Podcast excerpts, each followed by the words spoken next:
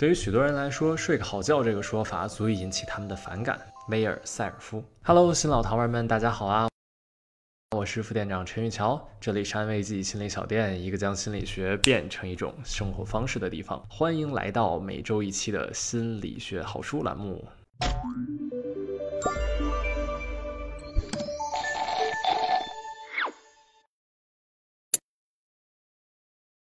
我们经常听到这样的说法：一个成年人每天要睡够八个小时才行。那么，没有睡够八小时会对我们有什么影响呢？我们又为什么要睡觉呢？如果你想更加科学的了解睡觉，或者只是想单纯的睡个好觉，那么我向你推荐这本《我们为什么要睡觉》这本书。这本书的作者马修沃克是睡眠领域的著名学者，将解锁我们对睡眠的新认知。接下来我分享三个值得一说的点哈。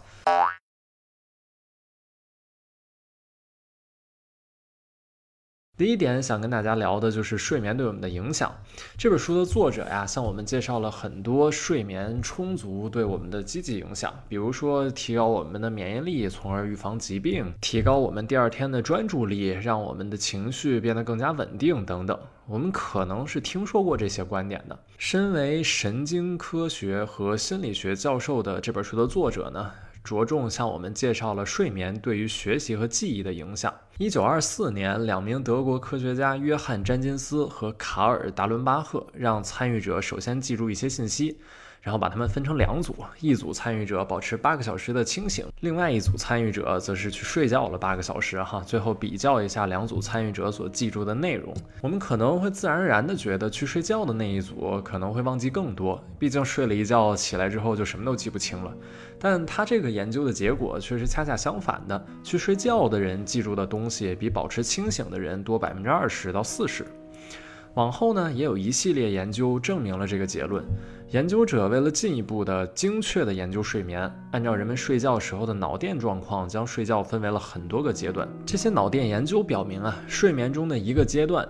深度非快速眼动睡眠和我们的记忆之间有很重要的关系。如果在我们的睡眠过程当中拥有越多的深度非快速眼动睡眠，我们就能记住越多睡觉前的东西。所以以后在考试前一天的时候，我们可能需要认真的考虑一下：通宵学习真的会让我们记住更多吗？我们一晚上拼命记住的东西，说不定还比不上睡觉帮我们记住的东西更多。加上睡眠不足，可能让我们的脑子云里雾里，身体也会感觉到不舒服。熬夜学习可能会适得其反。更不可思议的是，作者还用实验研究证明了睡眠可以有选择的记忆和遗忘。在其中一项研究中，作者一开始让所有的参与者记住一串单词，然后在每个单词后面标注重点和非重点，就像期末考试老师划重点一样。然后还是把他们分成了两组，一组人睡九十分钟，一组人保持清醒。几个小时之后进行测试，让参与者复述记住的单词，包括重点单词是什么，非重点单词是什么。最终研究结果显示，睡过觉的人不仅记住了更多的重点单词，而且也忘记了更多非重点的单词。所以睡觉真的比我们想象的要聪明得多。它不仅帮我们记住了那些想记住的，而且也会帮我们忘记那些不想记住的。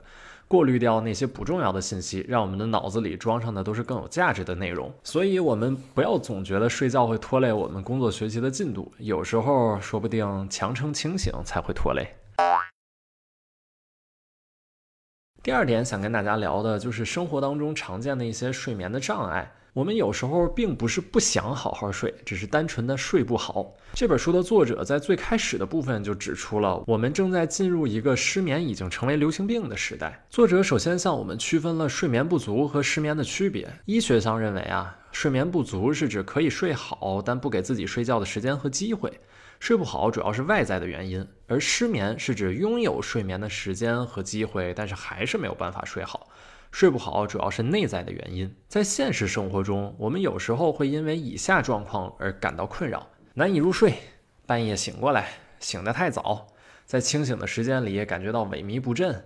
如果只是偶尔一两次的话，那还可以，不用担心。但是如果已经持续了好几个月了，那这个作者就推荐我们一定要去找一个睡眠方面的医生，因为我们很有可能已经丧失了好好睡觉这个能力。如果不采取积极的干预措施，一般很难自愈。作者呢还提到，我们在具体判断自己有没有睡好的时候，很有可能出现一种现象，叫做矛盾性失眠。他是说一个人总觉得自己没有睡好，甚至会觉得自己通宵没有睡着，但实际上通过睡眠监测设备观测和进行测量的时候，发现他们的睡眠质量很好，睡得很香。所以这个时候我们可能就困惑了：我们到底怎么知道自己在昨天晚上有没有睡好呢？作者在这里向我们提供了两个判断标准。第一个标准是早上醒来后，我们能在上午十点到十一点再次睡着吗？如果答案是是的话，那么说明我们可能昨天晚上并没有睡好。当然，这个十点到十一点的标准是针对那些早上醒来的朋友哈。如果起来就已经中午或者下午了的话，那么可以将这个时间改成醒来后的两到三个小时，比如说下午两点到三点。第二个标准就是在中午之前，能不能在不摄入咖啡因的情况下保持最佳状态？这个标准和第一个标准是有点类似的。总而言之呢，我们昨天晚上有没有睡好，主要看我们第二天的精神状态。如果我们只是醒来的时候暂时感觉有点迷迷糊糊的呀，头疼啊，但过了一会儿就元气满满了，那就不要吓唬自己，可能昨天晚上就是睡好了。毕竟没有人会快乐的起床吧。第三点想跟大家讨论的就是如何睡觉。作者既然提到了失眠症，那肯定也提到了一些拯救失眠的方法。在介绍具体方法之前呢，作者先讲了他不推荐的方法，就是有关安眠药的问题。通过现代的脑电研究，作者发现自然的睡眠和安眠药诱发的睡眠之间还是存在比较大的差异的。安眠药呢，无法诱发幅度最大、最深的脑电波，也就是说，安眠药不能让我们进入深度的睡眠。在前面的内容中，大家也了解到，深度睡眠对我们的记忆是十分重要的。更危险的是，我们很有可能形成对安眠药的依赖性，越往后可能就需要越多的安眠药才能入睡，而一旦失去安眠药，就无法入睡。所以，谨慎地选择使用安眠药入睡的方式。那么，回到作者推荐的方式，作者在这个书中穿插了很多关于健康睡眠的小技巧，比如避免晚上横躺在沙发上，防止躺着躺着就睡着了。比如，不要在卧室放置看得见的钟表，防止不小心看到时间引发的焦虑感。再比如，还有人在睡着的时候，体温会慢慢的降低，卧室保持凉爽，更容易入睡，等等等等。在多个健康睡眠技巧的清单上，作者都将坚持固定睡眠时间列为了最重要的一点。坚持固定的睡眠时间，不仅是指我们在生活当中，我们需要遵循固定的时间睡觉，他还建议我们不要选择周末补觉。因为周末补觉一般不能完全弥补一周的睡眠不足，而且很有可能让我们的睡眠时间混乱，周一早上就更难醒来了。作者建议我们可以为上床时间定一个闹钟，提醒我们按时上床睡觉。